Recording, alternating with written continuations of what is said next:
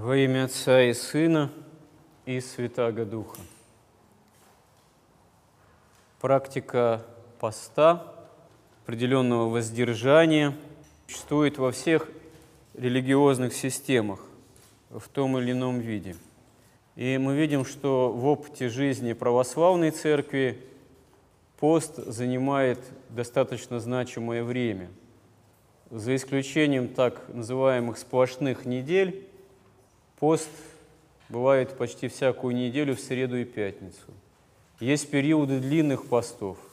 Помимо Великого поста, в течение года мы находим еще Петров пост, Успенский, Рождественский. То есть, безусловно, пост, он для человека необходим, потому что после грехопадения Адама и Евы в человеке все исказилось. Исказилась некая изначально данная Богом иерархия ценностей. Исказились отношения с миром, друг с другом, именно потому что утратились, исказились отношения с Богом. И в самом себе человек тоже приобрел именно вот такое искажение. Должен главенствовать в человеке дух, а главенствует в человеке над духом часто плоть или душевные те или иные проявления. Можно сказать, паразитирует на духовном в человеке, потому что если духовное не развито, не заполнено действием Божиим, действием Духа Святого, то, как говорится, свято место не бывает пусто, и заполняют тогда это иные силы, иные стихии, которые, к сожалению, связаны в таком случае с грехами и страстями, и даже с действием дьявола на человека. И вот недаром Господь говорит в Евангелии на вопрос учеников относительно возможности победы над силами демоническими, что сей род изгоняется только молитвой и постом. То есть э, средство победы над грехом и над дьяволом, ну, вот именно такое средство, можно сказать, в каком-то смысле функциональное, техническое, как сказали бы в наше время, которое важно и действенно тогда, когда есть другое, более важное условие – вера. Но вот все-таки при наличии веры молитва и пост – это главное средство возможной победы над грехом, над страстями и над нападающим на нас дьяволом но победу эту дарует сам Господь. Победа эта может осуществляться только силой Божией. И получается, что пост, тот же воздержание, это есть тоже средство, благодаря которому, если есть вера, обретается помощь Божия, обретается опыт общения с Богом. Потому что если мы себя способны ущемить, в стремлениях безудержных порой, в том, от чего мы часто оказываемся зависимы, в том, в чем, кажется, мы уже над собой даже и не владеем.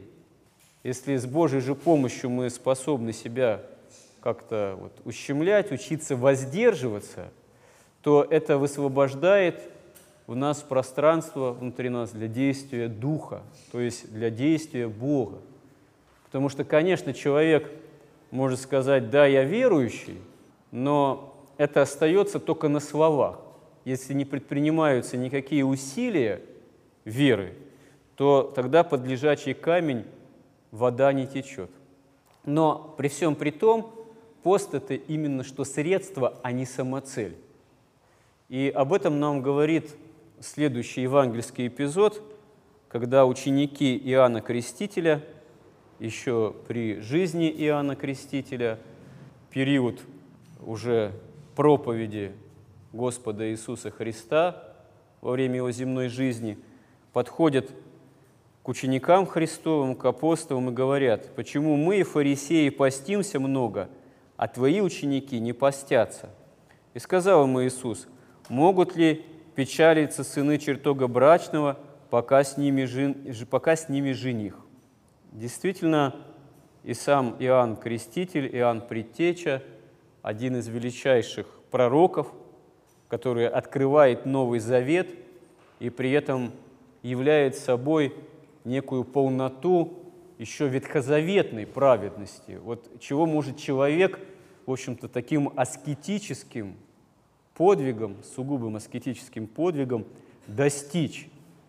Но при этом о нем Господь сказал, когда вопрошали о нем ученики, что из рожденных женами нет больше Иоанна Предтечи, но меньший в Царстве Небесном больше его – то есть можно сказать, что Иоанн Предтеча, он собой венчает ветхозаветную праведность, которая удивительна уже потому, что она еще осуществлялась не в Церкви Христовой, вне благодатных таинств, вне Евхаристии, но тем не менее все-таки являла собой удивительные вершины праведности по вере, но еще вне вот такой полноты единства, возможного общения с Богом во Христе. Поэтому меньший по подвигу там гораздо, может быть, Иоанна Крестителя, но уже имеющий возможность общения э, со Христом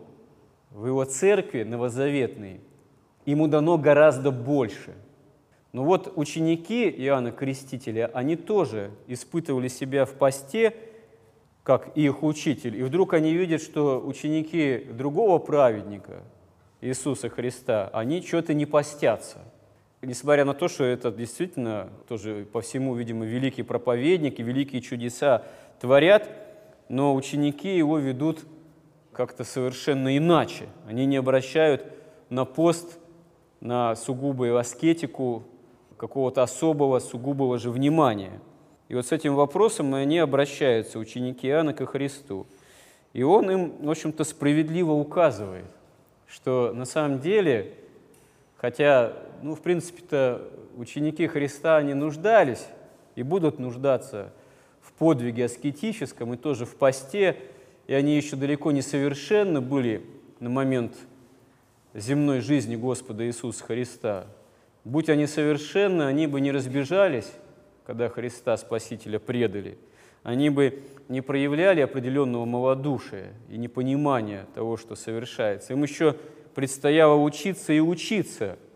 Но это был такой редкий, исключительный момент в истории священной, когда в первом своем пришествии, во время своего первого пришествия, Господь своими причистыми стопами ходил по этой земле, и рядом с ним ходили его ученики, кого он привлек, кому привлекло их сердце, открытое навстречу истине. И в этот момент, когда они были со Христом и прямо созерцали Его физическими очами, как здесь и говорит Господь, пост был не нужен ему, потому что пост – это средство для обретения общения с Богом. А они в тот момент непосредственно промыслом Божиим, то, что Господь их избрал – они общались с ним непосредственно прямо. Поэтому было тут им не до поста, действительно. Но дальше говорит Господь, придут дни, когда отнимется у них жених, и тогда будут поститься. Действительно, наступит время Голгофы, наступит время последующего воскресения, схождения Духа Святого на апостолов, как утешителя, и будет уже другой опыт общения со Христом – он будет не меньшим, он будет, может, даже в какой-то степени в большей полноте им дан, но тот исключительный вот эпизод истории новозаветной, когда они ходили рядом со Христом, воплотившимся, но еще не пострадавшим и еще не воскресшим, он уже больше не повторится. И им нужно будет тогда поститься и учиться, и учить других, давать пример истинного уже христианского такого аскетизма и подвига следования за Христом. И об этом Господь тоже говорит, что никто к ветхой одежде не представляет заплаты из небеленной ткани, ибо вновь пришитая отдерет от старого, и дыра будет еще хуже. Не вливают также вина молодого в мехи ветхие, иначе прорываются мехи, и вино вытекает, и мехи пропадают. Но вино молодое вливают в новые мехи. И сберегается и то, и другое. Вот эти вот новые сосуды для вместилища вина нового, можно сказать, нового вина, истинной воды живой, это явились апостолы и вообще христиане. Мы можем обратить внимание на то, что ведь сколько Христа Спасителя окружало людей, толпы. Но эти толпы, привлеченные теми чудесами, которые Он творит, ну и, конечно, словом, которое Он произносил со властью, они были в большей степени привлечены или любопытством, или жаждой от Бога что-то получить. Исцеление, избавление от земных бед, от одержимости нечистыми духами и так далее и тому подобное. Они не были готовы послужить как апостолы Господу. То есть они в этом смысле были еще мехами ветхими, а вот эти вот мехами новыми явились апостолы и вообще христиане истинные, настоящие последователи Христа.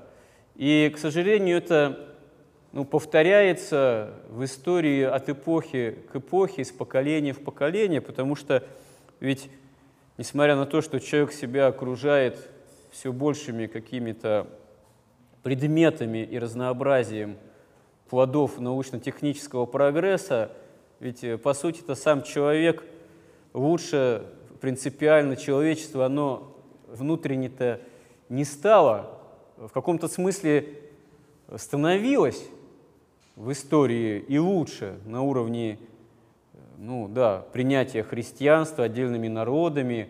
И э, в этом человечество, оно обретало вторую молодость.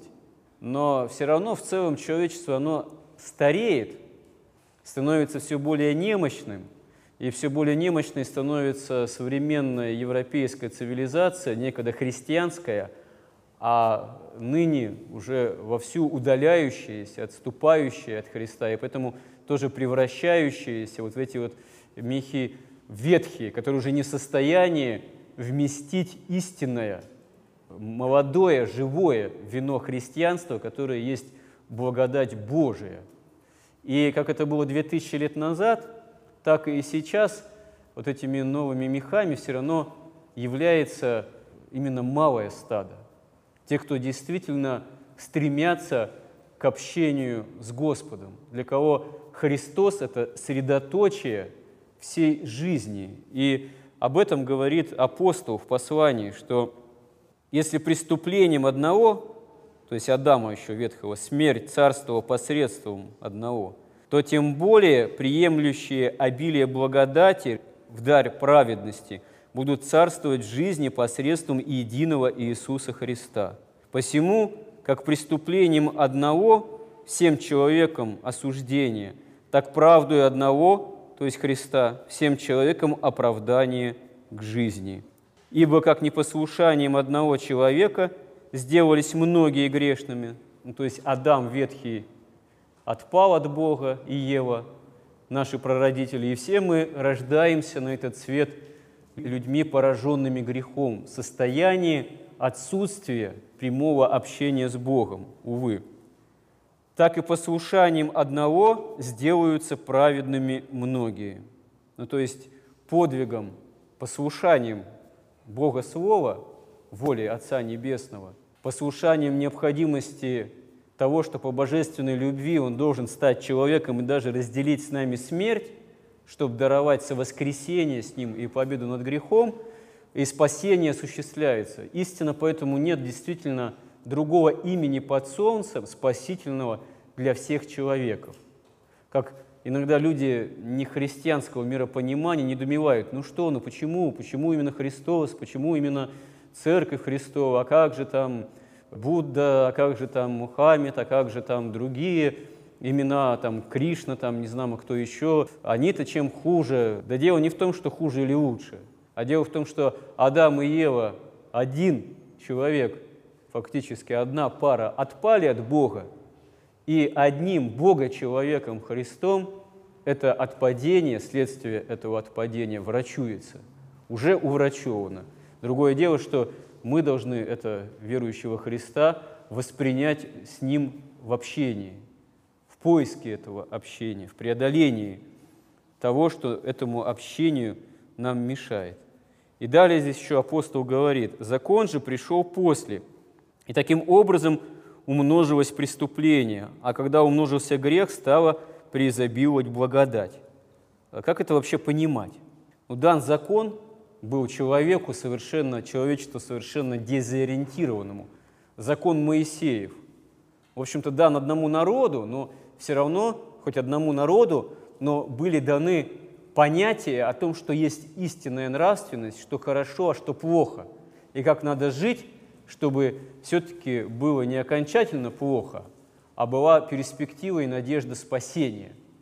Но знание этого, оно обличает грех, оно действительно дает понять, что есть грех. То есть в этом смысле грех, он оказывается обозначен, он оказывается обличаем. И можно судить, что он умножается. И что такое беззаконие. Но сам закон, он еще не спасал. А вот когда пришла благодать во Христе, несмотря на то, что грех тоже умножался и умножается в истории человечества, ведь Христос как пришел? Он же пришел и не испепелил, и не уничтожил грех во всем и во всех.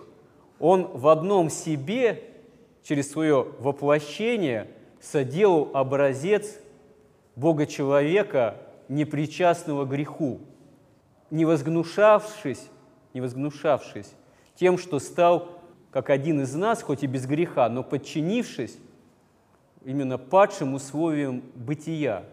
То есть евангельская истина, она, если так можно сказать, торжествует, будучи в терновом венце перед Понтием Пилатом, будучи поругаема, будучи в гуще беззакония.